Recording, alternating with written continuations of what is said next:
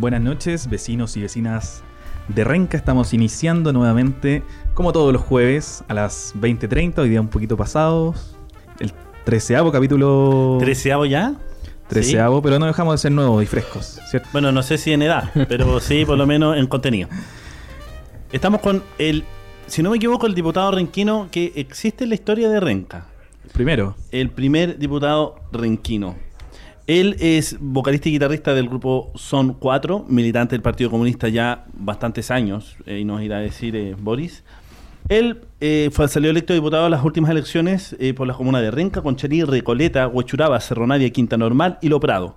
Dentro de sus funciones eh, destacan las comisiones de desarrollo social, superación de la pobreza, planificación y economía, fomento micro y pyme, protección de consumidores. Boris, ¿cómo estás? Bien, bien, buenas Hola, noches. Y saludo también a todos los, los ranquinos que están viendo el programa. Eh, agradecido de que puedas acompañarnos en esta oportunidad. Sabemos que estás teniendo una semana muy ajetreada en el Congreso Nacional y también en tus actividades territoriales. Y te damos nuevamente las gracias por haberte hecho un espacio dentro de tu agenda para poder estar junto a nosotros y junto a los renquinos en este programa Reencantando a la Ciudadanía que hacemos todos los jueves a esta hora y que ya podrán encontrar desde los próximos días en nuestra cuenta de Spotify. Ahí nos pueden encontrar como Reencantando a la Ciudadanía con una E Porque, Porque somos, somos de Renca. de Renca, así es.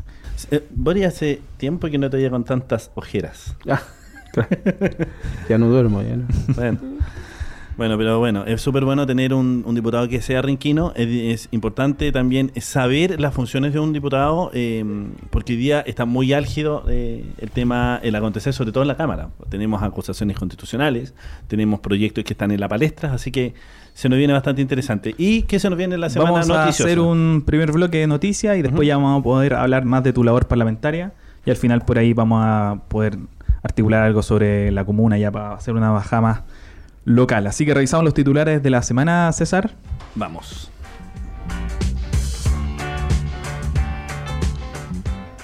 Este jueves la oposición presentó la acusación constitucional contra la ministra de Educación, Marcela Cubillos. El documento está firmado por los diputados de todas las bancadas de la oposición, entre ellos el jefe de bancada del Partido Comunista, Boris Barrera. De acuerdo con las eh, fechas establecidas, la acusación se podría discutir recién en el mes de octubre. Boris, ¿qué tal la mm, presentación de esta acusación constitucional? ¿Cuáles son tus eh, primeras impresiones de lo que pueda salir de, este proceso? Bueno, lo primero es decir de que argumento hay de sobra para la, para la ministra. Y es importante también que la gente sepa de que la acusación constitucional es una herramienta que tiene solamente la Cámara de Diputados. Y esta herramienta busca en el fondo destituir algún ministro de Estado que no está cumpliendo sus funciones. Y en este caso, lo que nosotros eh, hemos evidenciado en, en los argumentos para presentar la acusación es que la, la ministra ha dejado de cumplir la ley. Por ejemplo, Cuestionamiento a la implementación de la nueva ley de educación pública. exactamente. O sea- en, en el periodo anterior se, se modificó una reforma a, Sí. a- a la ley de educación. Que crea, entre otros, los servicios locales de educación. Eso, que crea los, y que crea el nuevo sistema de admisión escolar. El SAE. El SAE, El SAE. claro. Entonces, ¿qué es lo que pasa? Se legisla, se crea esta ley, se aprueba democráticamente, porque se discute y todo eso. Entonces, lo que le queda a los ministros es aplicar la ley. Claro. Entonces, cuando la ministra... Independiente de su sesgo ideológico. de su Exactamente, independiente de su sesgo, de lo que ella crea, si es bueno, si es malo, puede que ella crea de que es malo, está en su derecho de creer que es malo, de criticarlo tal vez. Pero ya es proyecto. Ya pero es es ley. ley y ella está para cumplir la ley. Exacto. Entonces ella dejó de cumplir la ley porque hay muchas cosas que tenía que hacer en relación, por ejemplo, a los servicios locales de educación que dejó de hacer, que no lo hizo. Sí. Por ejemplo, nombrar los directivos, la, la ejecución presupuestaria también, lo, que- lo que tenía que invertir en los, en los consejos locales de educación, no lo ha hecho. Entonces, en el fondo lo que estaban tratando de hacer ellos es desmoronar esta reforma desmoronarla y decir de que no funciona. La estaban matando, la estaban boicoteando y para eso ella dejó de cumplir la ley. Por ejemplo, hace un pa- hace tres semanas más o menos nosotros hicimos los alcaldes del distrito, no sé si ustedes supieron, hicieron un punto de prensa aquí en Renca, denunciando de que estaban a días de partir el sistema de admisión escolar y aquí en Renca por lo menos, o en el distrito, bien dicho, no había ni una información, la gente no tenía idea de que, de que cómo tenían que hacer postular a su hijo. ¿Cuándo se suponía que tenían que estar en, en funcionamiento estos servicios locales de educación y en particular el, el de Renca? Porque sabemos que hay uno que está funcionando ya en Marcha Blanca, pero el de, el de Renca, efectivamente, como tú dices, no hay información. ¿Cuándo debiese haber estado eso funcionando? No, el de Renca, to- Renca todavía no está considerado ningún eh, servicio local porque tienen una evaluación estos servicios locales que me parece que el próximo año. Sí. Y el cercano, el más cercano nuestro que está que está en mi distrito, el de servicio local Barranca, donde está Budahuel, Cerro está Cerro Navia, está Lo. Prado. Bueno, y ahí, o sea, lo- imagínate, los la gente que trabajaba en administración del servicio local Barranca está trabajando en una oficina prestada por la Municipalidad de Lo Prado, en donde estaba Mundo Mágico, ¿se acuerdan? Sí, el ex mundo mágico. Mm. el ex Mundo Mágico, ahí hay una oficina que están prestada al servicio local para que funcione la gente que trabaja en la parte de administración del servicio local. Que se llueve, que, que tienen, están trabajando anegados, están trabajando eh, todo eh, en un espacio reducido, imagínate. ¿Por qué? Porque la ministra no ha soltado los recursos para poder, eh, no sé, arrendar o construir algo donde la gente trabaja, por ejemplo. Y bueno, como te decía, aquí tam- tampoco se informó en ni una de las comunas eh, sobre cómo iba a ser el sistema de admisión escolar. Sin embargo, ella andaba haciéndole propaganda por todo Chile Sí. a que tenían que teníamos que implementar un nuevo sistema, que había un proyecto de ley que- que en donde se privilegiaba el mérito y desprestigiando el otro el otro sistema cuando ni siquiera se había aplicado aquí en la región Incluso se, metropolitana. se ejemplo. mandó una gira por todo Chile criticando al, Sí, al sistema se, que ella, se acusa que ella de misma... sesgo ideológico directamente Exactamente. en el... Por otro lado, Ahora, a ocupó, propósito de ocupó- eso- ocupó una base de datos de correos que también eh, eh, es una falta eh, que incurre por el tema del trámite de por el uso de información Confidencial. confidencial, claro, eso está es, es parte de la de la acusación. Entonces, volviendo a la pregunta original, argumentos tenemos, el proceso es que nosotros la presentamos hoy día, se da cuenta el martes, cuando se da cuenta el martes se le notifica, de ahí hay cuatro días para notificar a la, a la ministra, la ministra tiene diez días para decir quién la va a representar. Y después de eso, cuando ella informa quién la va a representar, hay aproximadamente una semana de un grupo de parlamentarios que se sortean y que ven si que estudian la acusación si corresponde, si no corresponde, y después de eso viene la votación, a ver si la acusamos o no la acusamos, y eso requiere la mayoría simple en la Cámara, y eso es lo que va a caer más o menos la primera semana de octubre. Sobre eso, Boris, dos cuestiones que aparecen. Primero, ¿por qué se hace una acusación y no una interpelación? Esta otra figura que se ha utilizado mucho, solamente para distinguir las dos, estas dos potestades que tiene el Parlamento. Y segundo, tú mencionabas este sesgo ideológico. ¿Cómo le explicamos a la población que esta es una acusación técnica y no política? Claro. Bueno, la diferencia entre la interpelación que nosotros podemos también citar a algún ministro de Estado a la Cámara e interpelarlo, o sea, eh, eh, pedirle respuesta sobre algo. No sé. plazo X. Claro. Ministro, usted ha hecho tal cosa, necesitamos que nos explique. Por ejemplo, el caso cuando mataron a Catrillanca y, le interpelamos al ministro del interior, Interior. porque él dijo que no sabía, que no lo habían informado, entonces necesitamos saber la verdad, que nos contara. Entonces se interpela. Hay un diputado que, hay una bancada que pide la interpelación y hay uno que interpela, lo interroga en el fondo al ministro, pero eso al final no tiene ni una consecuencia para el ministro, sino que es solamente Solamente para recoger cuentas. información. ¿Cómo llamarlo a claro. terreno? Es claro, una rendición de cuentas. La interpelación busca destituir a la ministra. La acusación. La La acusación, a la acusación constitucional. Busca destituir a la ministra porque ella ha dejado de cumplir la ley. O sea, ella se cree de que está por sobre la ley. Claro. Entonces, ella no está por sobre la estamos todos, se supone que somos todos igual ante la ley, por, la- por lo tanto ella la tiene que cumplir, ella dejó de cumplir la ley, por lo tanto no debieras no debiera seguir en su cargo y lo que busca esta acusación es destituirla. El Mineduc realizó eh, una auditoría a los servicios locales de educación eh, en el cual también se le acusa que no ha dado respuestas ni ha enmendado las- los, los reparos que el Mineduc hace en esta, en esta auditoría. ¿Hay plazos sobre eso o ya definitivamente la ministra no cumplió? Mira, la ministra no cumplió. Hay varias cosas que a veces en la ley no están, sobre todo en esta, en esta de, de de algunas cosas de la reforma, que no están establecidos los plazos. Ya. Pero sí hay una, hay un principio de la administración pública que dice que tú tienes, tienes que actuar con, con diligencia, con eficiencia, o sea, y tienes que actuar a tiempo. o sea. Entonces, ella también ha pasado a llevar esos principios que son principios básicos de la administración pública y también están en la, en la, como, como fundamento en la acusación constitucional. Cubillo dice, he cumplido ca- cada una y al paso las leyes al pie de la letra. Son las palabras de ella. Sí, la verdad es que no. Y, en la, y como te digo, en, la, en los argumentos de la acusación tan, hay una infinidad de, de, Mm. de- de argumentos y, la gente que en Renca lo, se puede dar cuenta porque si le preguntamos a todos los vecinos si conoce cómo es el sistema de admisión escolar, estoy seguro de que, de que más de la mitad no, no sé si será el 100%, pero gran parte yo creo de la ciudadanía no sabe cómo va a funcionar el nuevo sistema de admisión escolar. Responsabilidad de la ministra. Después de eh, ser eh, llevada adelante esta presentación de la acusación y de ser notificada de ella y de estudiarse el caso, ¿qué tiene que pasar para que efectivamente ser- sea destituida? ¿Cuál es el, el quórum necesario para...?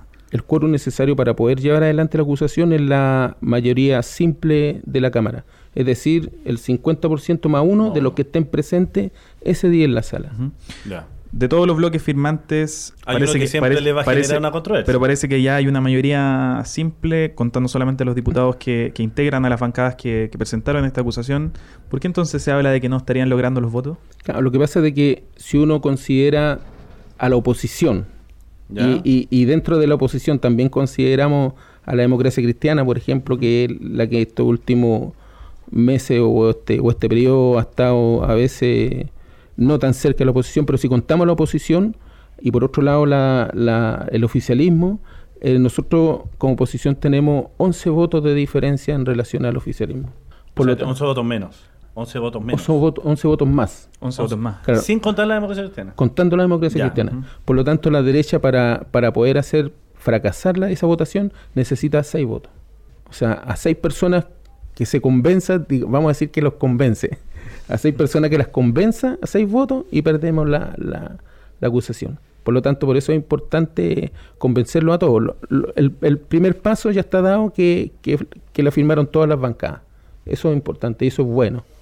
Hay que decir también de que para presentarla tienen que firmarla a lo menos 10 diputados, a lo más 20. Y nosotros lo formamos siempre, o sea, primera vez que yo participo en una, en una acusación, pero en esta oportunidad la, la firmamos solamente 10. ¿Por qué? Porque de los restantes se elige el grupo que va a estudiar la procedencia o no de la acusación, ¿ya? Y eso se elige por sorteo. Entonces, por eso no podemos firmar 20, porque si no dejaríamos 10 sin la posibilidad que caigan en el sorteo. Ahora, lo que estudian ellos el de- sobre es solamente una opinión, que no es vinculante, pero también es un punto político, por eso es que es importante. claro. Hoy, hoy día se conoció en la cifra del, IMASEC y asimismo el Banco Central re- recortó la proyección de crecimiento. Piñera dijo, estamos pasando tiempos difíciles. ¿Se cae finalmente la promesa de tiempos mejores? ¿Cómo crees y cómo evalúas la gestión del gobierno hasta ahora? Yo creo que la- los tiempos mejores los dejaron, los develaron ya desde el año pasado, o sea, apenas partió. Recuerden que cuando partió, ellos estimaban crecimiento cerca del 6%. ¿Se acuerdan o no? 5, coma y algo. No, o sea, dentro de la promesa de Piñera era volver a- al crecimiento que hubo en la gestión antes, antes de él incluso, seamos honestos, 6%, 5,5%. Después se habló de, un- de estar cercano al 3%. Hoy día no llegamos al 2%. Y bueno, pues ahora el, el, el que siempre hablaba de que, de que o le echaba la culpa al periodo anterior de que, de que era mala administración y él decía que las cosas externas no importaban, ahora le están echando solamente la culpa a la situación externa, que sin duda es algo que influye, por ejemplo, No, la, la guerra la comercial China- está, está dejando la escoba en- China, en, Estados el, importante. en el mundo, claro. Pero ¿qué es lo que demuestra esto? Si eso puede ser real. Lo que demuestra es de que él eh, vendió humo, engañó a la gente. Engañó a la gente, dijo que iba a ¿Publicidad haber... engañosa? Claro, iba a haber más empleo, que íbamos a crecer, que íbamos a ser uno de los que crecía más. De hecho, en la cuenta me parece que dijo que éramos, no sé si íbamos- éramos los primeros o estábamos dentro de los primeros que crecemos, Latinoamérica. cuando en realidad éramos como los sextos. O sea, cuando él lo anunció en la cuenta pública, somos como los sextos. Entre los primeros está Bolivia, Sí. imagínate. Crece un 5%. Claro. Hoy día en la portada de la segunda aparece Camila Vallejo, Carla Rubilar y Carlos Cariola. La foto de la ira le pusieron. Una polémica por la cita la- con la intendente Rubilar de, la, de tus dos compañeras de bancada eh, a propósito de este festival de las 40 horas. El 15 Eh, de septiembre. El 15 de septiembre en Plaza Italia. Plaza Italia. Claro. ¿Qué te parece esta foto de la, de la intendenta muy contenta con ella? Y entendamos que la intendenta tiene un nexo muy importante con la comuna de Renca. Claro. La madre de ella fue alcaldesa de Renca, de cuanto fuiste oposición durante muchos años. Claro. Bueno, ella eh, fue diputada Y, que- y creo por lo que me han contado mis compañeras, igual dentro de la Cámara tenían una buena relación en relación a, a temas que llevan. porque Sí, ella era de la Comisión de Salud. Derechos Humanos, y ella siempre tuvo unas posiciones que eran un poquito más eh, distintas y no tan conservadoras como las de su sector. Ahora, Entonces en- esa foto fue porque ella están tramitando el permiso, el permiso para el acto. Eso fue ayer, salió la foto ahora, pero eso fue ayer. Entonces ayer fueron a la Intendencia a ver el tema del permiso y, y salió la foto. Bastante raro que se saquen una foto para una autorización. Por eso te Claro. pregunto, dentro del oficialismo decían esto es como una puñalada a la, a la, a la agenda del gobierno. Que O sea, en, en realidad el oficialismo destrozó a, a Carla Rubilar en las críticas. Claro. Creo de que ella tiene una posición favorable en las 40 horas. Y, es, y, y esa foto yo creo que a lo mejor demuestra algo. Y a propósito de 40 horas, para entrar en una materia que eh, te es cómoda, porque tú eres, entiendo, uno de los patrocinadores también de, de este proyecto. Eh, se votó en la comisión de trabajo. ¿Qué falta ahora para que, cuando se vota en sala, qué, qué va a pasar con este supuesto veto de Piñera? Claro. Mira, hay otra cosa que la, que la gente también es importante que sepa. A veces dicen el proyecto o el proyecto de ley estuvo durmiendo tres años, cuatro años, cinco años, y eso tiene que ver principalmente porque este es un sistema que es presidencialista. Sí. ¿Qué significa eso? De que eh, nosotros podemos presentar proyectos de ley, pero el, el gobierno también presenta proyectos de ley. Pero el, el gobierno es quien coloca la urgencia. urgencia. Entonces la tabla, la tabla de la semana de todos los proyectos que vemos, eh, los primeros proyectos que se ven son los que tienen urgencia. Entonces el gobierno le coloca urgencia obviamente a sus proyectos y los nuestros empiezan a quedar abajo. Entonces, cuando nosotros vemos un espacio, en las, esto puede pasar en las comisiones o en la sala, cuando vemos un espacio que no hay urgencia, metemos nuestros proyectos.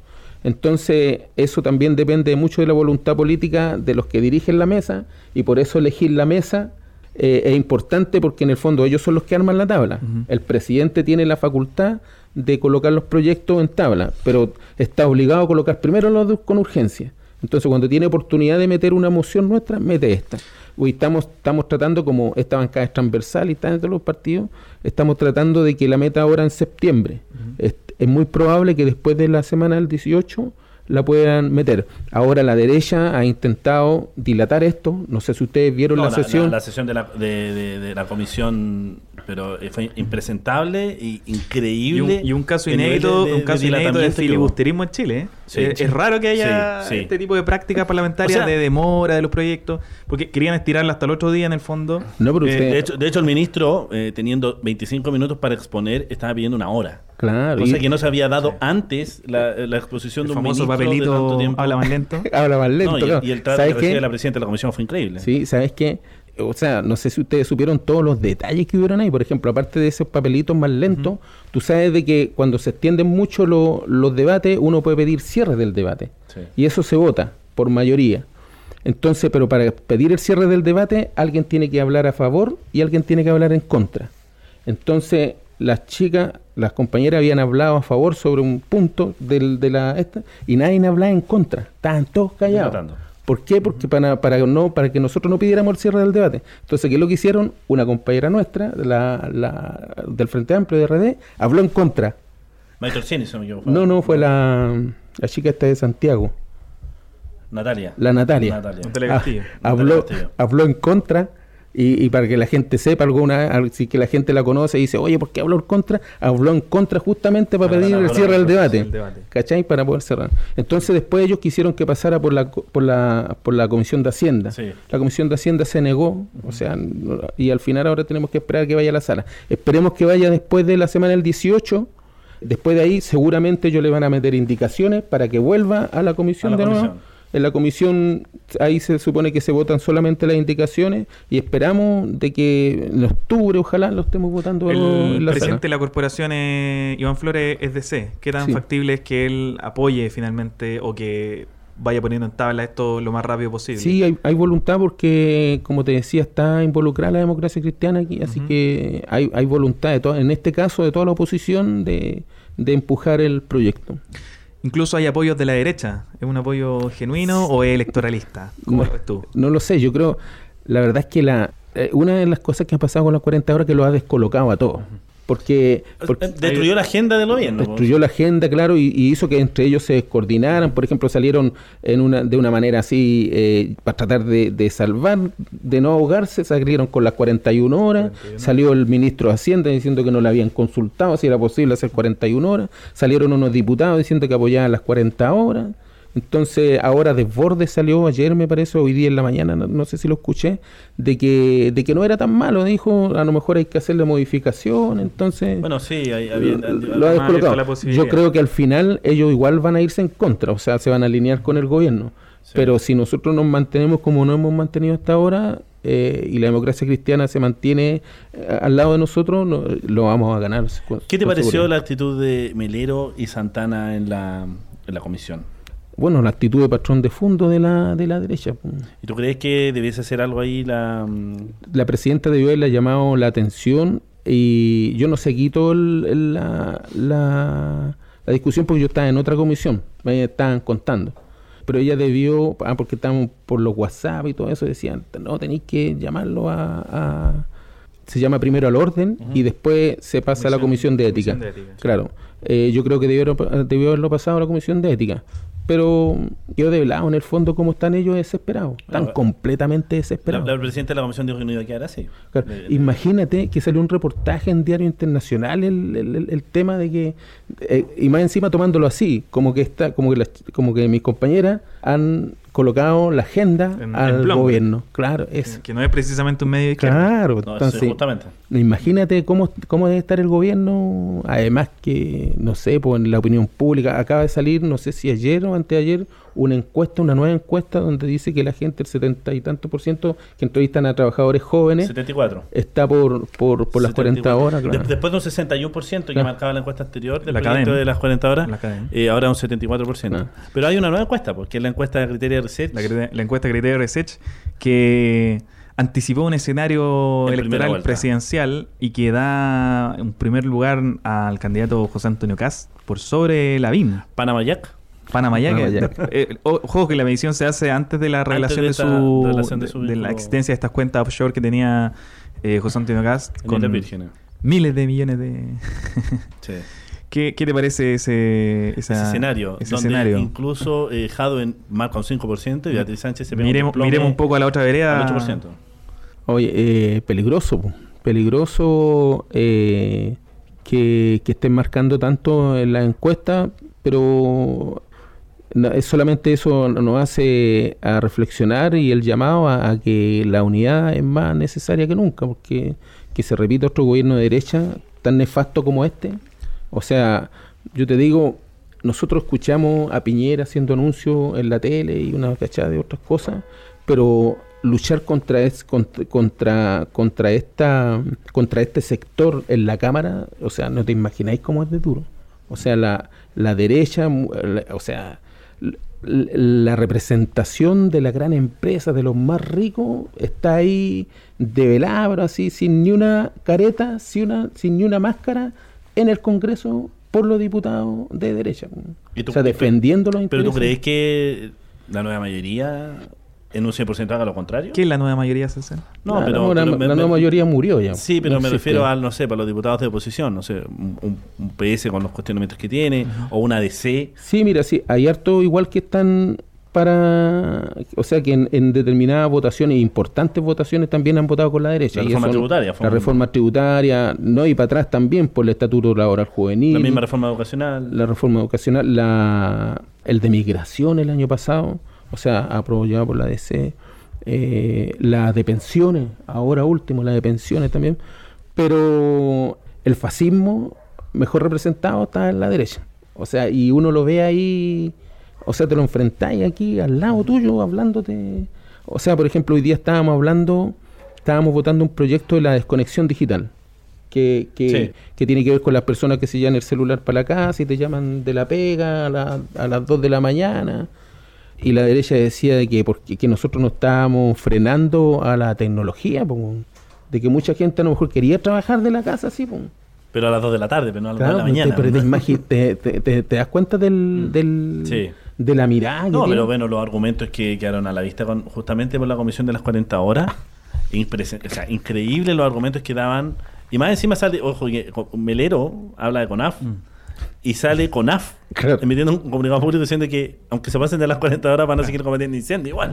Entonces, O los jugadores que no van a La poder jugar Copa la Copa América. Claro. Claro. Bueno, Oye, pero el- solo quiero dar un, un dato. Francia ganó la Copa, la Copa del Mundo y trabaja 35 horas semanales. Ah, mira. Por ahí hay un dato. Interesante. Oye, a propósito de 40 horas y estos datos medio sabrosos que tira por ahí el, el César, el ministro de Hacienda dijo que se iban a perder 300.000 empleos con la aprobación del proyecto de 40 horas si es que entra en vigencia el próximo año.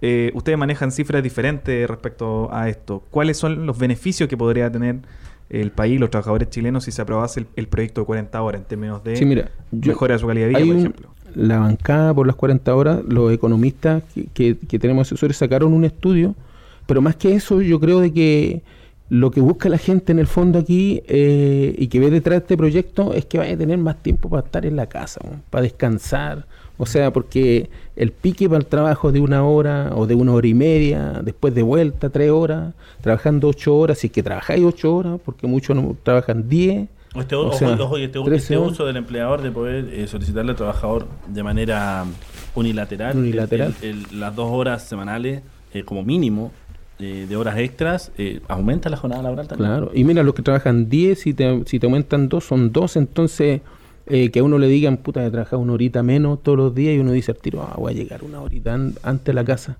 Más que más que, que, que pensar en cuánto, porque el valor, hay otra cosa, detrás de esto el valor del trabajo aumenta. Más allá de eso, yo creo que lo que hay que rescatar aquí es de que siempre se piensa en cuánto debieras trabajar tú para producir una cosa, pero nunca se piensa al revés. ¿Cuánto tiempo necesitas tú, por ejemplo, para recuperarte y poder trabajar de, de- de buena forma y no ir a trabajar todos los días cansado? ¿Cachai? Porque por- yo, yo he trabajado eh, de por turno, ¿cachai? De tarde, de noche, y, puta, y cuando me levantaba, me levantaba cansado. Me iba a la pega cansado. ¿Cachai? Y tu semana, la semana del trabajador, es una semana eh, prácticamente perdida, entre comillas, si pensáis de que no podéis dedicarle tiempo a tu casa, de que no podéis dedicarle tiempo a ver una película. ¿Por qué? Porque pasa toda la semana y tú lo único que querís es que llegue el fin de semana. ¿Cachai? Entonces esta, esta cosa viene a ser como un poquito justicia y a pensar al revés, a pensar cuánto tiempo es que necesitamos nosotros de descanso para poder realizar un buen trabajo. Más que, más que, que cuánto más vaya a ganar o cuánto van a perder, lo que están haciendo ellos en la política del terror, ¿no? O sea, están diciendo, caché que salió el presidente de la, de la, ¿cómo se llama esta? La, CPC, a mí se me olvidan los nombres, diciendo que ahora iba a ser difícil ser empresario. po.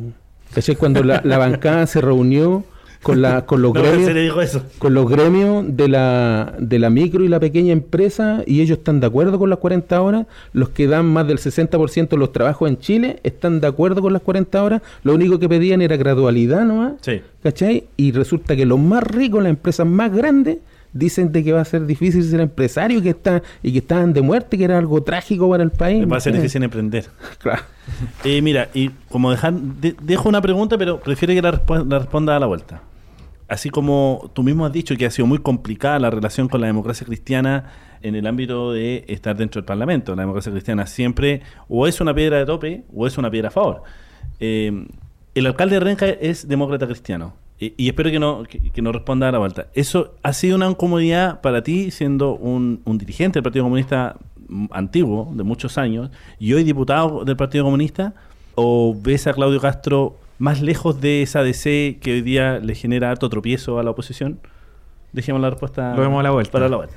Vamos a una pequeña pausa acá en el Reencantando a la Ciudadanía, capítulo 13, y ya estamos de vuelta conversando con Boris Barrera, el primer diputado de la historia de Renca, ojo. Así que Nos vamos a una nos música. vemos a la vuelta.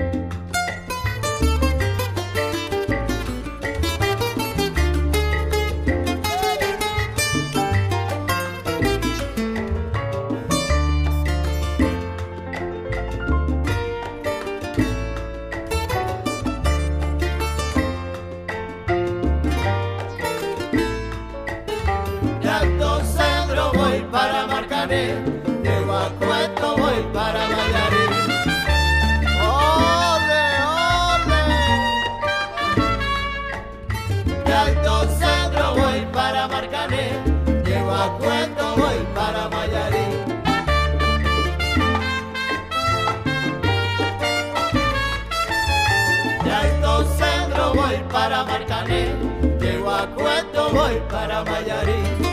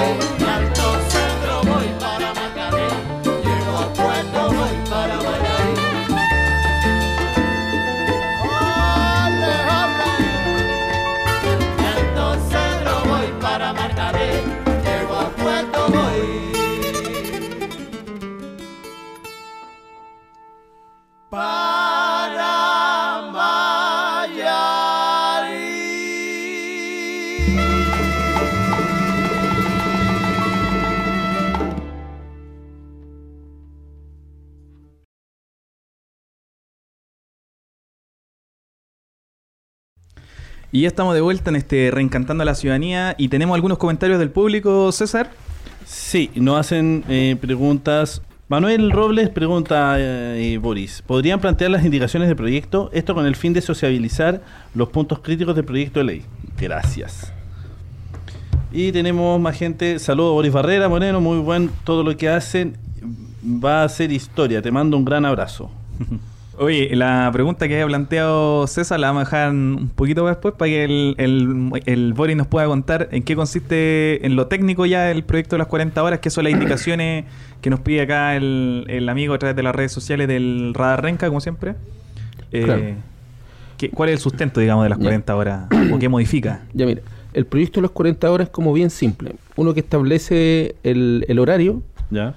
Lo otro que, que establece de que en ese horario de 40 horas también está considerado el almuerzo, ¿ya? ¿Y la gradualidad también? Y no, y la- la- la- el tema de la gradualidad para, la, para las microempresas era una indicación. Ya. Pero con el fin de hacer más rápido el trámite en la comisión, se sacaron esas indicaciones, porque si no se iban a tener que empezar a votar las indicaciones y eso iba a ser discusión de las indicaciones. Entonces esas se sacaron para meterlas en la sala, porque cuando llega a la sala, uno ahí también puede indicar el proyecto. Y vuelve a la comisión. Igual va a volver porque la derecha también le va a meter Indicaciones. indicaciones, y- eh, porque son técnicas que usan para, para dilatar la discusión. pues, O sea, si tú, eh, bueno, todo siempre se hace cuando uno ve que no tiene la posibilidad de, de, de modificar un proyecto y querer tratar de buscar acuerdo con el gobierno para que modifique algo, le metí mil indicaciones. pues, Y todo Oye, se tiene que ver. el- Entonces, el- y lo otro que dice el proyecto también de origen es de que el sueldo no se modifica. En el proyecto este cortito que, que se presentaba, que eran dos incisos, una modificación a donde decía 45, Mm, ahora decía 40. Después de la pasada por la comisión sigue, se mantiene así. Sí. O sea, no, no ha habido grandes modificaciones. No. Eso está pendiente de la- las eventuales modificaciones que se le hagan en sala En sala, claro. y que tengan que pasar Sí. nuevamente. Para la comisión. ¿Hay posibilidad de que pase por la Comisión de Hacienda, como se decía, No. al haber modificaciones Ni presupuestarias? una, ni una porque eso depende de la comisión de trabajo que determine de que, de que hay aspectos que tiene que ver la comisión o que lo pida la comisión también y, y lo puede pedir a, a la- a los comités. ¿Qué son los comités? Nosotros nos reunimos los jefes de bancada, de todas las bancadas, de derecha y de izquierda, los días martes en la mañana para discutir temas como de la tabla y eso. Entonces, para que cuando una comisión pide un proyecto, tiene que ser por acuerdo de comité y tiene que ser unánime. Ya. Entonces yo no doy la unanimidad y no se va a Hacienda.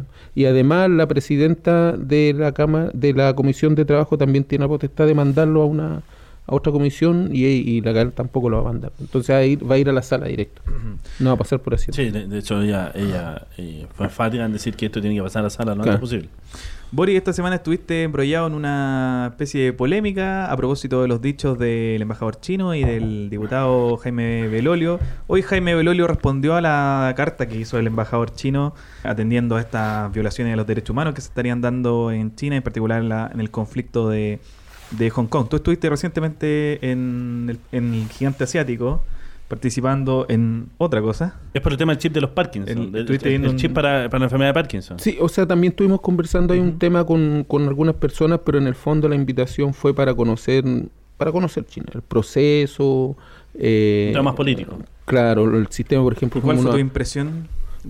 el, el otro día me, me entrevistó el compadre CNN. Daniel Matamala. el problema de que ellos son de la pregunta si sí o no, ¿cachai? ¿Sí o no? ¿Hay violación, sí o no? Y yo lo que le digo, mira, violaciones de los derechos humanos hay en todo el mundo. Hay en Chile, porque las violaciones a los derechos humanos lo cometen los estados y siempre van a haber violaciones a los derechos humanos. Yo te digo, yo no lo vivo. Y lo que recorrí tampoco vi nada, solamente vi que había un país que crece pero de forma acelerada, con un nivel de, de desarrollo de, que, que es impresionante y, y que lo ha llegado a, a tener en tan pocos años. Pero eso también pasa porque abrazaron el modelo Sí, capitalista, inde- eh, independiente- neoliberal. sí, independientemente de la forma. O sea, tú me dices qué es lo que vi, yo vi eso. Vi un desarrollo sí. tremendo. Entonces, ¿qué dicen ellos? El- el- lo que dicen los chinos. Nosotros vimos el modelo ruso y ellos vieron de que ese modelo no iba a funcionar. Vieron el modelo eh, estadounidense y dicen que tampoco iba a funcionar. Entonces ellos buscaron su modelo. Y ellos dicen, nosotros tenemos un modelo que es chino. Que es capitalista y de partido único. Que, que no es partido único, Hay hay seis partidos. Sí, seis partidos. Bueno, pero y Es claro, que todos dicen, es Pero- que es lo que leís tú. Si tú leí eso, yo te digo lo que yo vi allá. Y lo que me contaron. O sea, yo, me, junté ahora- con, ahora esto- yo me junté con una profesora de una universidad que era dirigente sindical, que era representante de los profesores y de los alumnos. En la asamblea, no sé de qué nivel era, no recuerdo de qué nivel era la asamblea. Tienen cuatro tipos de asamblea, una asamblea Claro. que es territorial, una, pero eh, independientemente de eso, eh, no hay partidos de oposición en, en China, porque no se o no- crean o no hay oposición. o no... No lo sé ¿O por- porque no visité no? la oposición, pues me preguntaba el periodista, ¿y usted visitó la oposición? O sea, es como si No, porque tú- yo invitara a alguien, el Partido Comunista acá invitara a alguien y dijera, ya, y ahora te voy a llegar a conversar con Ah, la con la UDI. UDI. O sea, yo te digo lo que vi, yo estuve allá una semana y vi, por ejemplo, de que estos compadres decían de que ellos se habían metido, eh, habían optado por la economía de libre mercado, habían generado un colchón grande para después de ese colchón grande eh, e invertirlo en servicios sociales. Y por eso- ejemplo, y vi eso unos no te, no te choca, Boris, siendo tú de, del Partido Comunista y, y ellos definiéndose comunistas que Claro. abrazan con tanta fuerza el Sí. modelo de mercado? Mira, no significa de que nosotros lo vamos a replicar acá, solamente estábamos mirando, pero ¿sabéis qué?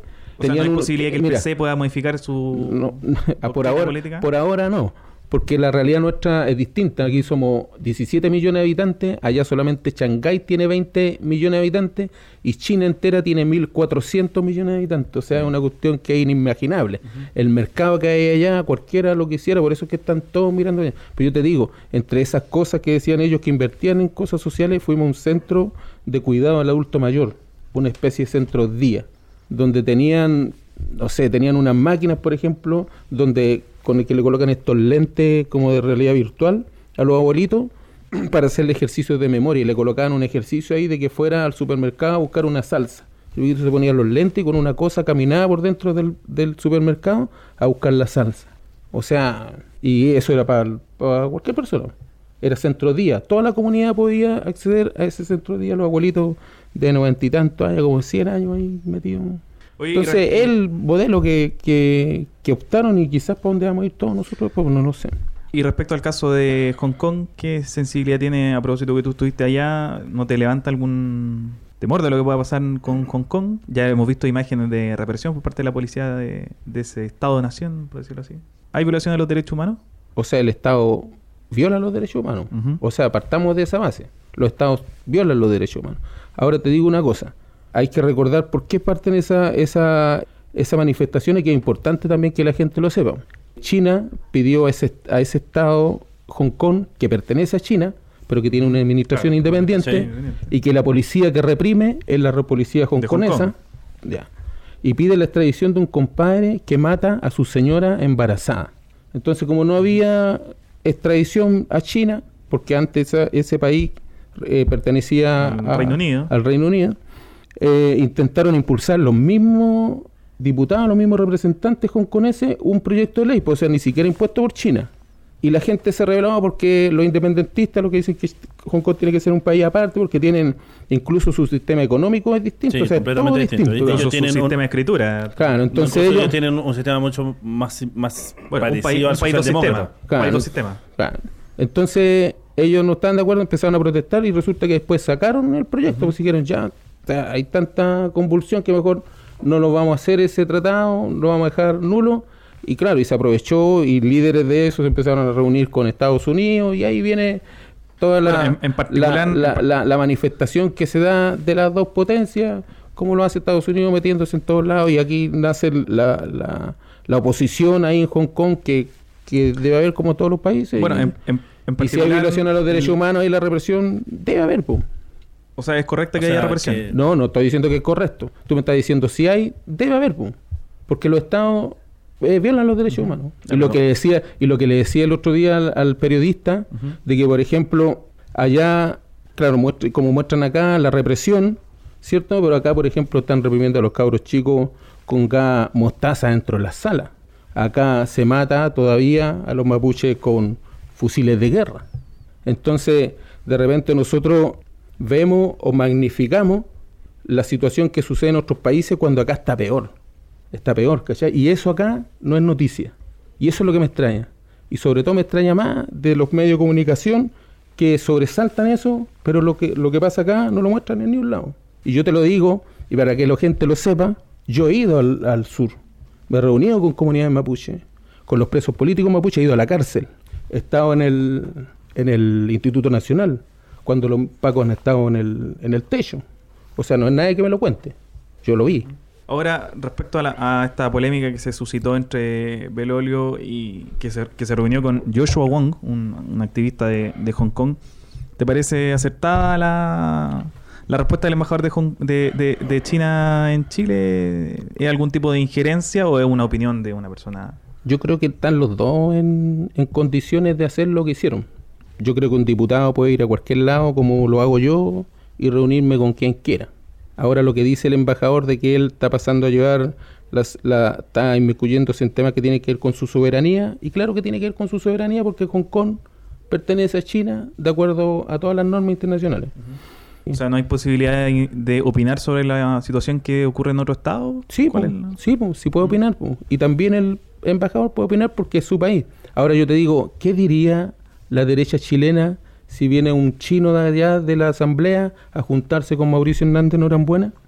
Pero eso está bien en el debate político, finalmente. Sí, por eso te digo, si el diputado puede reunirse con quien quiera, ahora lo que hace Belolio siempre es incendiar, pues Belolio es incendiario. O sea, su, Sí, pero- pero- su, pero su- independiente- su forma de actuar es así. Van Eh, pero finalmente la respuesta de China es que no puede inmiscuirse en los temas de soberanía que tiene que ver con, con China, pero finalmente está dentro de las libertades poder juntarse con un líder de la, op- de la oposición, por así decirlo. Es como prácticamente lo que... eh, Sí, pues, sí lo puede hacer. Como, como pasó con, no sé, eh, con la crítica que hace Bolsonaro a, a Macron, Claro, que, no, que yo- habla de que no puede interferir en la soberanía de Brasil, pero Macron lo que está haciendo lo está emplazando por una falta, una crítica que le está haciendo que es, que es política, y eso yo creo que no tiene ningún Por eso te digo que es política, por- pero si él va allá y se reúne, está bien que se reúna, pero Ya. él también tiene el derecho de criticarlo porque se está reuniendo con alguien que está que busca la independencia de una nación que pertenece a Ah, China. sí. Claro, Entonces le dice, te está inmiscuyendo en eso y, y es una crítica. Yo creo que tienen el derecho, de hecho lo reconoció también el, el canciller y dice que tiene que ver con las normas del convenio de Viena y no sé, Sí, cosas que no, sí. yo no las conozco muy bien. Pero creo de que, de que, de que los dos se pueden criticar, a eso voy yo. O sea, No, es que a, lo que voy, jugando- que- a lo que voy es el argumento. O sea, eh, está- estará bien hacer crítica aludiendo a la soberanía. ¿La soberanía tendrá que ver con reunirse? Claro, lo que pasa es que con el que se reunió es quien está impulsando un tema que tiene que ver con la soberanía. Por eso para él está inmiscuyéndose en eso. Eso es lo que creo yo. Ah. Ahora, Ahora, la, la actitud de Belolio para ti no es condenable, el hecho de que él se haya reunido con un No. dirigente opositor. no. Solamente la declaración que hace en su vuelta a Chile, ¿cuál la sensación? Porque tú también, así como te reuniste con, con, con presos políticos mapuche y no es Sí. criticable, no es que, me, que lo critiquen, po. o sea, si, si son posiciones políticas, o sea, porque es su posición política, su posición política, la de Belolio esa, está bien, pues yo la voy a criticar y que él me critique y que me junto con los mapuches. Ahora, fuera de la polémica, eh, te pregunto, ¿qué fueron a hacer a China en... Lo que pasa es de que a nosotros nos invitaron para conocer el proceso y visitamos desde la base en una, en una comunidad agrícola hasta universidades, academias, íbamos a visitar empresas, Hawái íbamos a vi- a visitar, pero al final tenían un encuentro internacional, no lo pudimos concretar, pero visitamos también, como te decía, centros de adulto mayor y varias cosas así que para mostrarnos ellos su, su, su modelo de organización y desarrollo. Y entre eso, yo he estado trabajando aquí en Chile un tema que tiene que ver con una operación para personas con el Parkinson. Y que no sé si quieren que le cuente de eso para poder... eh, sí, no, para, hablar. intro- para introducir el trabajo legislativo Ah, también. Entonces lo que pasa es de que la historia parte así, súper de forma súper casual. Porque yo tengo unos amigos en Arica que el, el compañero de mi amiga se operó en Estados Unidos con esta técnica. ¿Y qué es lo que hace esta técnica? Bueno, primero que nada, la gente que yo creo que tiene familiares con Parkinson, el Parkinson no tiene cura. No. Entonces, ¿qué es lo que pasa? De que hay una operación que se hace hace muchos años y de hecho aquí en Chile se hace hace casi cerca de, 100, de 10 años, se hace esta operación que se llama estimulación cerebral profunda, en donde te instalan un electrodo aquí en el cerebro que va con un cable a un aparatito que te lo colocan aquí debajo de la piel, que es como una especie de batería, que le manda un impulso eléctrico a ese electrodo y el movimiento que tú tienes involuntario se frena y las personas que están postradas pueden llegar a, a caminar, a andar en bicicleta con esa operación. Y aquí se hace en Chile hace 10 años, pero en el sistema privado porque cuesta entre 30 y 40 millones de pesos la operación. Ya. Entonces, bueno, mis amigos se fueron allá a operar a Estados Unidos porque tenían la, la posibilidad, pero después me ubicaron porque querían juntarse con el ministro para que esto entre al auge o alguno de estos de estos programas y que, que pueda cubrirlo. Entonces yo hice las gestiones con el ministro para que nos juntemos y, y esto se está evaluando. O sea, hablando de van- la van- posibilidad de presentar un proyecto de ley, por ejemplo. no, no, no, están evaluando porque cuando, cuando, por lo que me explicaban en el ministerio, cuando meten un, nue- un nuevo, un nuevo servicio, una nueva operación, un nuevo remedio en estos programas, primero dicen que les llegan solicitudes de hartos tipos y ellos mandan a hacer un estudio, que en este caso lo está haciendo la Universidad de Chile, claro. Mm. y de ahí va, que creo que es súper caro, y de ahí pasa al, al auge. Y esta operación está en ese estudio ahora. Ya. Entonces, pero dijimos, ¿pero qué hacemos mientras tanto? Y resulta que en, en la cuarta región, en San Vicente, en Rancagua, hay, hay una agrupación del Parkinson que se consiguió financiamiento en el gobierno regional para financiar operaciones. Y llevan tres años financiando operaciones a través del gobierno regional. ¿Cuántas más o menos han financiado? A 13 al año. 13 al año. Claro. No es menor. No, no es menor. Para el Entonces, costo que tiene. Claro, entonces la gente del Parkinson de aquí de Santiago se dio cuenta porque como se conocen todos y están en las redes, vieron de que yo aparecía en una foto con alguien de Arica, ¿cachai? Haciendo esto, y dijeron, oye diputado, ¿y, si, ¿y por qué no lo hacemos aquí, lo que están haciendo en Rancagua, lo hacemos aquí en Chile? O sea, aquí en la región metropolitana. Entonces empezamos a hacer todas las gestiones, a, a buscar el hospital donde se podía hacer, lo encontramos, el hospital de neurocirugía lo va a hacer, a empezar a juntar voluntades con la Comisión de Salud del Gobierno Regional. Al finalmente conversamos con la intendenta, con, con el Servicio de Salud Oriente, con el ministro. Hicimos una, llevamos cerca de 7, 8 meses haciendo, conversando con distintos actores para poder llegar a financiar esto y ya estamos listos. Estamos listos. El Hospital de Neurocirugía se comprometió a, a realizar a lo menos una operación mensual Del Parkinson. Y ahora están costeándolo. Están viendo cuánto necesitan, ya conversamos con el gobierno regional, todo eso, y van a financiar estas operaciones eh, por un año. Mientras tanto, en ese año nosotros tenemos que luchar para que esto lo cubra FONASA y para que esto entre al sistema. Porque no puede, no puede estar haciéndose cargo el gobierno regional. No, claro, lógico. Tiene que ser. Entonces, ¿qué es lo que pasa? De que ese, ese el aparato es el que es más caro, cuesta cerca de veintitantos millones. Entonces, nos soplaron por ahí de que en China lo estaban haciendo más barato. Entonces conversé yo No- con no el nada raro.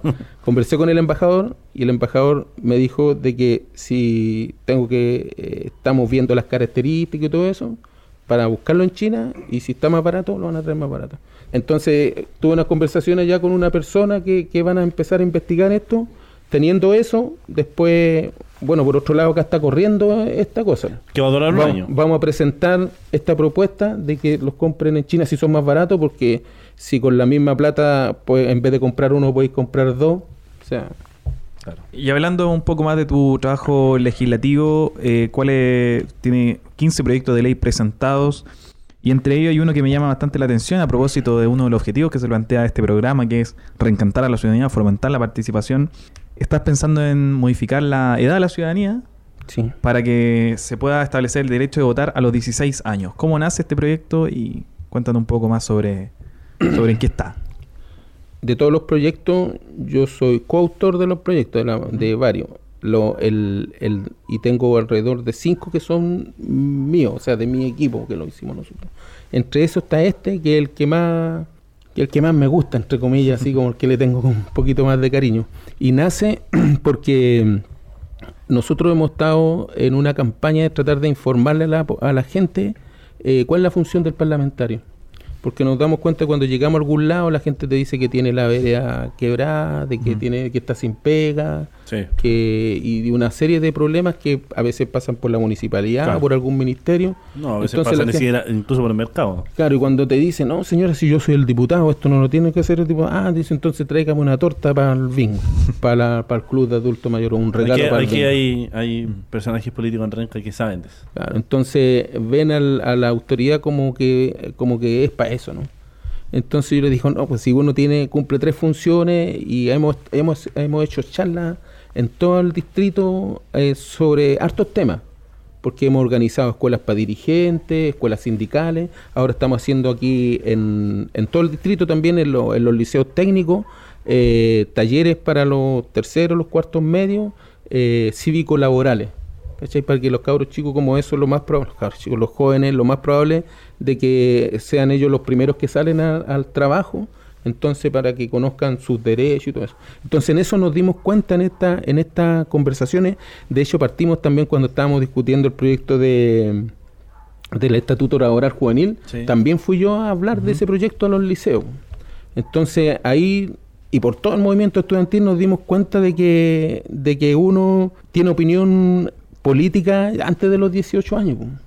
A los 17, a los 16, o sea, yo entré a militar a los 13 años. ¿Al Partido Comunista? al parti- a la J, claro.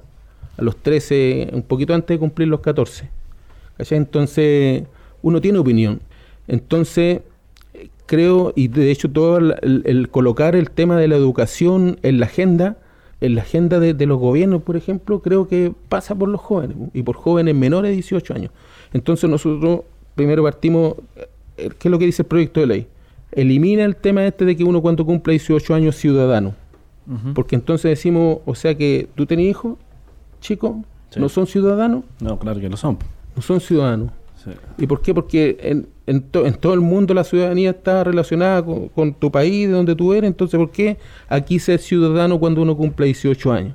Entonces, el proyecto... que antes era los 21. Claro, entonces, Y había que acreditar tener Claro. Tener, sí. Entonces uno es ciudadano- claro. Y además no tenéis que tener plena pena aflictiva. Mm. Entonces, nosotros eliminamos ese requisito de la edad y decimos que uno es ciudadano cuando nace. Es ciudadano y va adquiriendo derechos a medida que va creciendo. Que es el tema de la autonomía progresiva y todo Sí. eso. Entonces, Ciudadanía desde el nacimiento igual eh, sería un caso único en el mundo.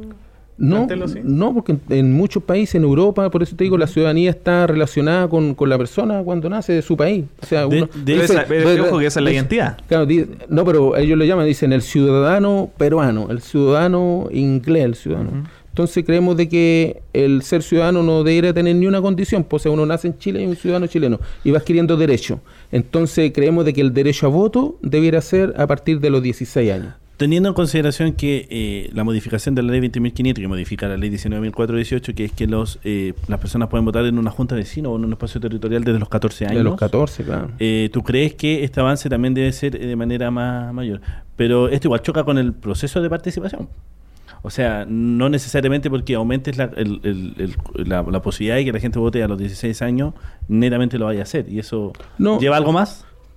Este proyecto no llega nada más todavía. Solamente la posibilidad de que De voten votar a los menor edad. 16 años, claro. Eso y yo, en, que yo creo eso que en elecciones de qué tipo? ¿Presidenciales, parlamentarias, de- de- solo de- municipales? de- desde alcalde para arriba. Hasta o sea, presidenciales. derecho a hasta voto presidenciales, completo. derecho a voto completo, claro. El mismo que tú adquieras a los 18 años, pero ahora los quiera a los 16, porque creo de que, de que primero va a fomentar, o sea, van a- va a haber más participación, y segundo, porque como te decía, los jóvenes han colocado harto, harto eh, tema en la palestra, el tema del mismo de la educación, pero sin embargo no tiene la posibilidad de elegir a alguien que defienda esos intereses relacionados, por ejemplo, con la ¿Al- educación. ¿Algún ejemplo en Latinoamérica? Otra, otra, sí, Argentina me parece que, ya no me acuerdo el argumento porque tiene como un año el proyecto. El, en Argentina me parece que está a los 15, en Brasil, me, aquí en Latinoamérica. me parece que en Argentina es 16, pero solamente presidenciales. Ya, aquí en Latinoamérica me parece que hay como tres países. no, yo no me acuerdo en estos momentos todos los países, pero sí hay, hay Pero- experiencia. Pero insisto que hay algo que choca. El año pasado, en una, una encuesta, de hecho, una de las encuestas que fue de Criteria Research, la misma que estábamos hablando, que ha sido una encuesta que menos se ha equivocado,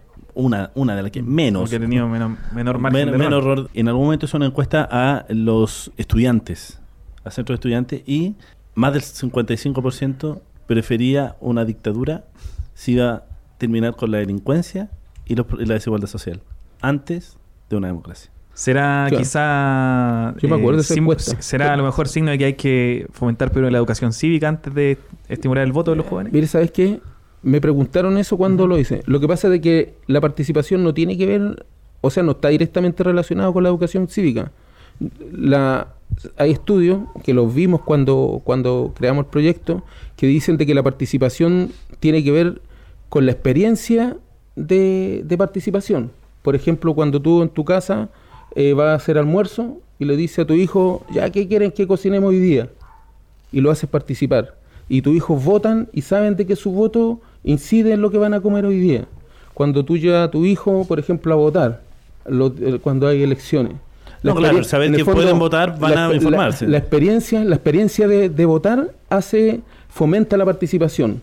Y en cambio la educación cívica hace, te enseña otras cosas, por ejemplo, cuándo- cuál es la función del parlamentario, cuál es la función del core, cuál es la función del, del alcalde. Ahora yo me acuerdo de esa encuesta, pero me acuerdo que era bien sesgada y que, y que inducía a ese, No, a es que la respuesta era bien abierta. O sea, lo, lo que voy es que es complejo porque estamos en un país que legislativamente, aún así, faltan mecanismos que legislativamente aumenten los procesos de participación, pero sobre todo en algo que es súper relevante, que es lo vinculante. Nosotros hoy día tenemos una participación que puede ser y es, es desde el ejercicio político de una municipalidad, desde el ejercicio político de un distrito, que puede ser incluso asistida, que puede ser guiada. Entonces, no nos olvidemos, y aquí me hago cargo de mis palabras, pero no nos olvidemos de eh, las cenas que tenía la ex alcaldesa con eh, un grupo importante de séquito y que finalmente eran las personas que terminaban votando por ella y que participaban y terminaban siendo los mismos de siempre. Entonces, claro, ellos podían argumentar, Mira, tenemos mil dirigentes hay- que participan en nuestro proceso. Mira, hay una hay un Pero eso tiene un proyecto- sesgo. sí, hay un proyecto de ley en el Congreso que tiene que ver con la plebiscitos vinculantes, por ejemplo. Y de hecho nosotros presentamos uno con Claudia Mix ¿Ya? que de que es de ¿Cómo referendo de referendo revocatorio. A la autoridad. Sobre- a la autoridad. ¿Qué, qué autoridades? Desde el, o sea, a, lo- a los diputados, a los alcaldes, Concejales. eh, concejales, claro, al presidente no, eh, pero todos los demás sí. Interesante. y para eso ese mecanismo es como recolección de firmas o... Claro, es mediante plebiscito. Tampoco me acuerdo de lo de exactamente. Yo soy exacto. malo para los números y los nombres. porque- Porque ¿sabes qué? Es que son miles. O sea, sí, les cuento de que nosotros diariamente estamos eh, votando en la, solamente en la sala entre 3 a 4 proyectos de ley diario. Sea, Además de los que estamos viendo en las comisiones. Entonces, Sí, claro, hay proyectos emblemáticos, pero todos los días se votan proyectos. todos los días, dentro, por eso digo, entre 3 o 4. ¿Y ha sido Hoy día- difícil esta, esta- esta experiencia? Súper difícil. ¿Pensabas que iba a ser tan difícil? No pensé que iba a ser tan difícil. Porque... Lo volvería a hacer. No, sí lo volvería a hacer, ¿sabes por qué? Porque encuentro, como te decía delante, la lucha, eh, la lucha que antifascista que uno siempre ha dado, anti antineoliberal y todas esas cosas, todas esas peleas que uno da desde la organización en contra del sistema, te estás encontrando ahí con, los con los representantes de ellos. Y aunque, y aunque a veces a uno le cueste realizar algún cambio, la zancadilla o una mínima incidencia eh, es relevante para, la- para las personas. Por ejemplo, el proyecto 40 horas. O sea, si no hubieran No, si no, personas, menor. si no hubieran personas menor. que pensaran como nosotros ahí adentro, esto sería la 41 horas con flexibilidad. Claro. No es una retroexcavadora como diría Quintana, pero sí ya empieza a golpear al modelo. Claro, por ejemplo, cuando eh, yo cuando llegué recién, eh, como estoy en la Comisión de Economía, partimos votando el proyecto de pago a 30 días para, para, para las pequeñas empresas, para las microempresas. ¿Y sabéis cuál era el, el nombre del proyecto que le puso el gobierno? Pronto pago. Así se llamaba primero. Y el pronto pago establecía un pago mínimo a 60 días. Así era el pronto pago, a 60 días, ¿cachai?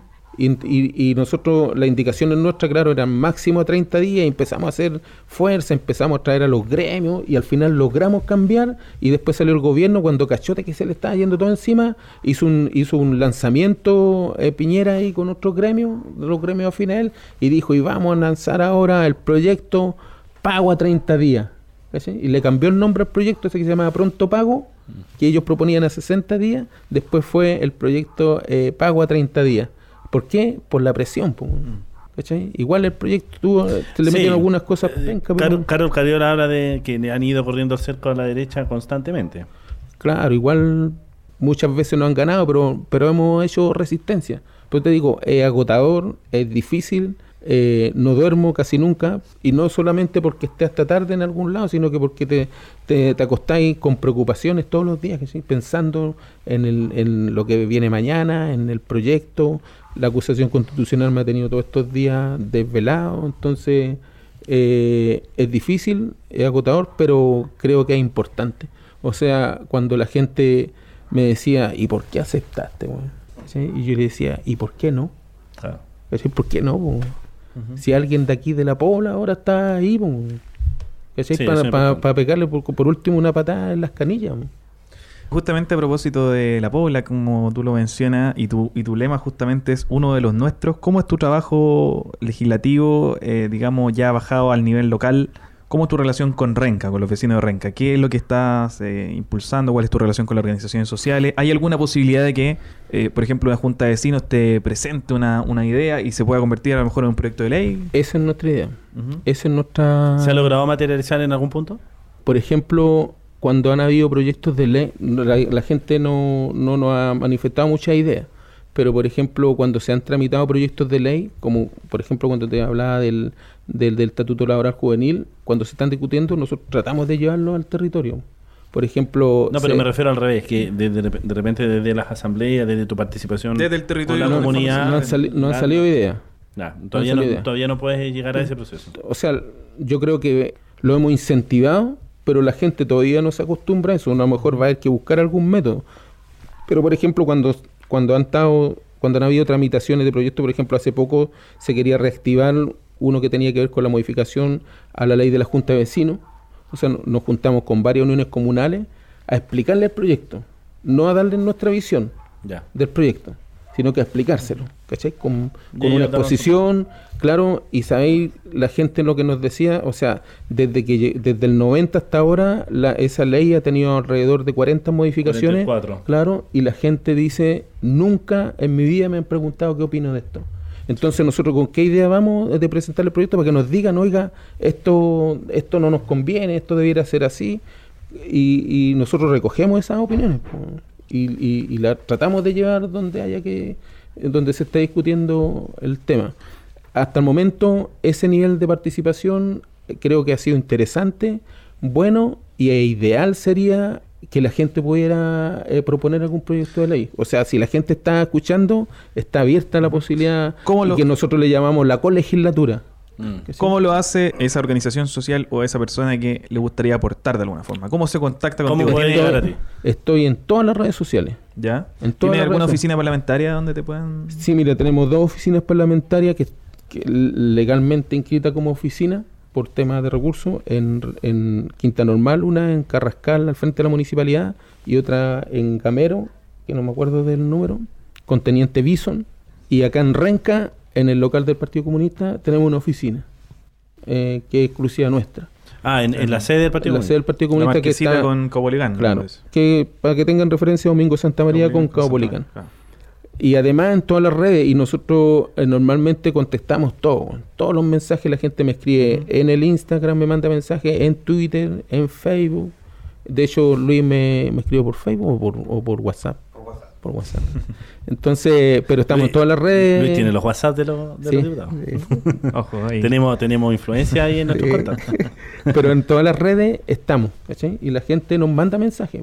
Nos manda, claro que no para legislar normalmente porque tienen problemas, pero los contestamos todos. Pero ahí está la invitación entonces hecha para las organizaciones sociales. Que, Sí, que de todas las organizaciones. ¿Y sabes qué? Que donde vamos nosotros, lo que decimos, mira, el, el, el, el diputado, el parlamentario, tiene que cumplir tres funciones. Legislar, representar y Fiscalizar. y fiscalizar. Entonces la representación, yo les digo, eh, uno está representando a la comunidad, entonces tienen que aprovechar este medio.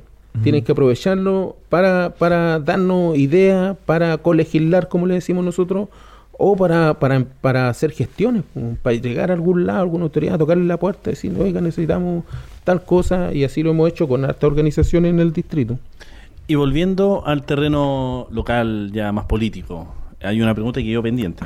¿Cuál es tu relación o cua- cuál ha sido tu relación política, pero también a nivel partidista, con el alcalde que tenemos hoy en día, que es Claudio Castro, una nueva administración? O con otras figuras políticas de la comuna. Inclu- exactamente. Eh, ¿Cuál es tu relación en realidad con el alcalde eh, y cuál es tu relación con los concejales? Tiene, hay un concejal también que es comunista y que lo tuvimos hace muy poco acá en, en el programa. Bueno, mi relación con, con todos los alcaldes del distrito, excepto con Conchalí, porque no me invita, porque no hay una... Aunque hemos tenido un par de reuniones por temas específicos de Conchalí. ¿Y con, es y de- con la, con la gente de Conchalí sí hay comunicación? Sí, sí, con la gente, sí, con todo... El con alcalde. Yo- René de la Vega. Sí, eh, estoy hablando específicamente con el alcalde. Hemos tenido un par de reuniones para hablar de problemas específicos de Conchalí, de algunos puntos de Conchalí, pero con los demás eh, principalmente colaborativas. Y en Renca también es colaborativa. O sea, de hecho el, el alcalde hace dos días atrás, un día atrás, eh, puso la comisión de vivienda Sí. sobre la desigualdad en las construcciones, los megaproyectos. Ahí estuvimos apoyando su exposición. De hecho, eh, quedamos de forma de, de, de, de hacernos eh, una agenda de trabajo pa- para ver cómo puedo aportar desde, el- desde la Diputación a, a estos megaproyectos que se están haciendo, cómo podemos presionar también por, por otro lado.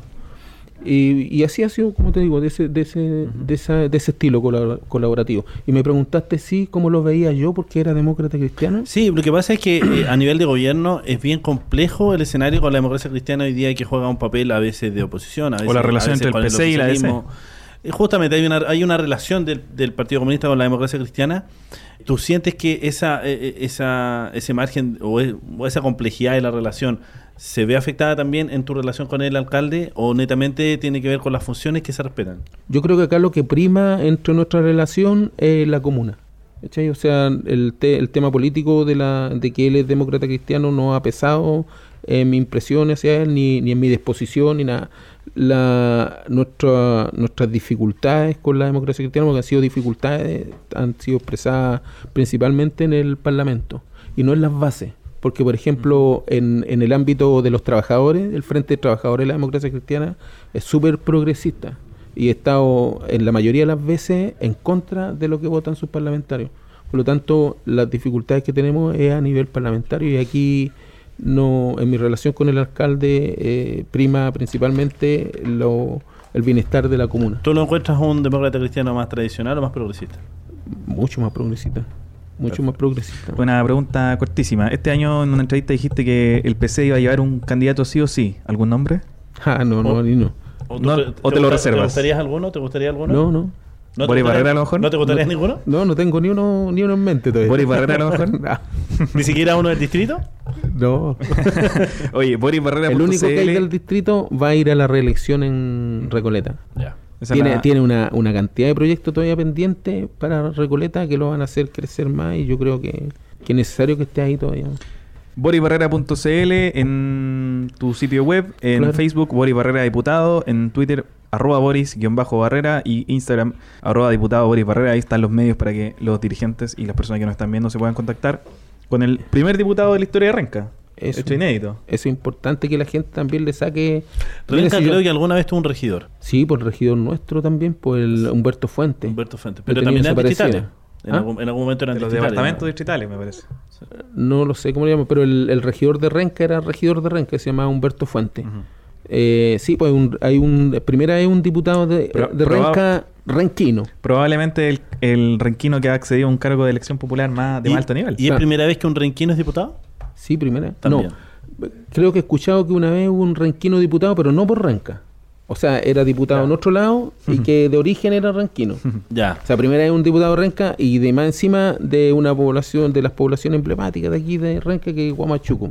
Ah, Originario, Más, más encima, o sea, Más se encima. repite el plato la guamachuco. la Guamachuco. claro. Oye, eh, Boris, te queremos... Oye, lo que yo le digo, disculpa, Dale. lo que yo le digo a la gente que tiene que aprovechar, eh, nosotros somos el instrumento, un instrumento que tiene la posibilidad, eh, que lamentablemente tiene la posibilidad eh, de, de golpear algunas puertas, hacer algunas cosas que a veces a la gente no, no, no le resulta fácil hacer. Sí. Entonces que aprovechen esa oportunidad, que como decían ustedes, si tienen idea de, de, de, de algún proyecto de ley, de alguna idea, que la manifiesten. O sea, esa yo creo que sería como, como mi máxima aspiración es que un proyecto de ley salga de aquí de la, de la gente.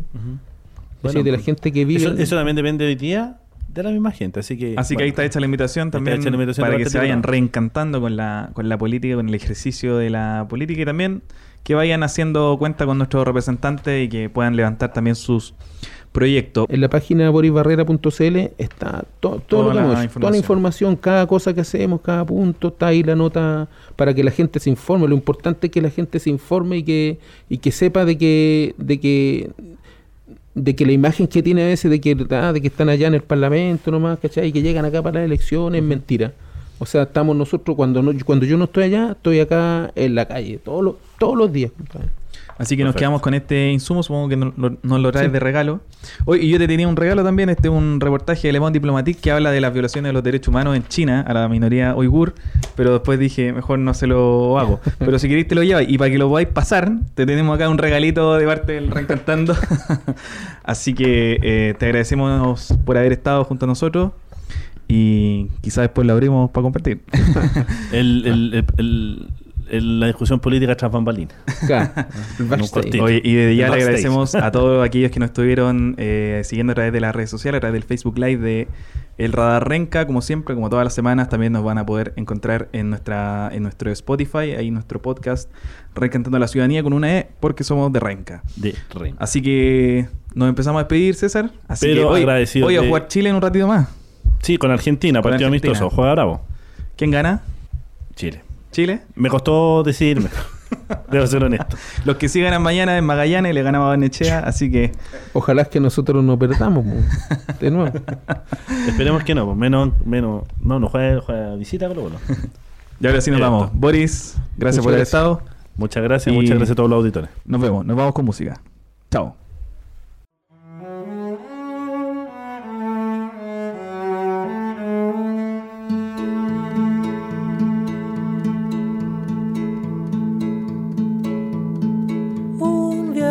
Fuera comunista se sienta a fumar la tarde entera. Mientras buena lluvia cae afuera con voz desnuda el viejo piensa porque coinciden en su ventana palomas grises con la pena que fumara palomas grises con la pena que fumara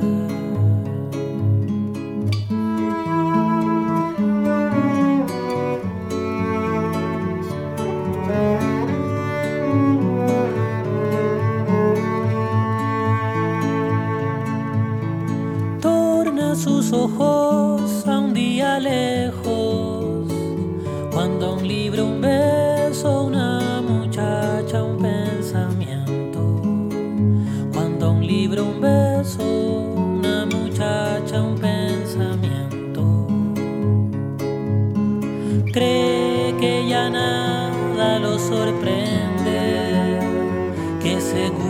espanto desgastó el llanto, seguro de espanto, desgastó el llanto.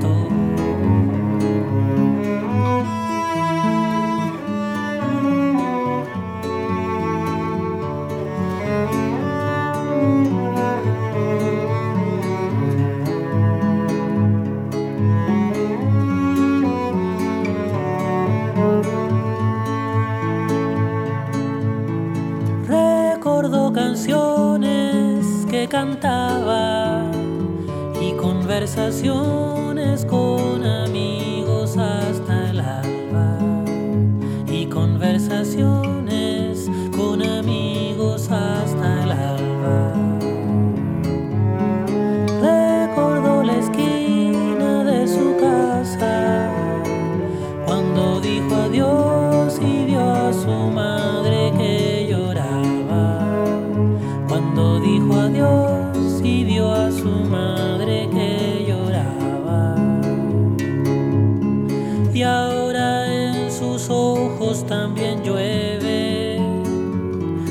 le sorprende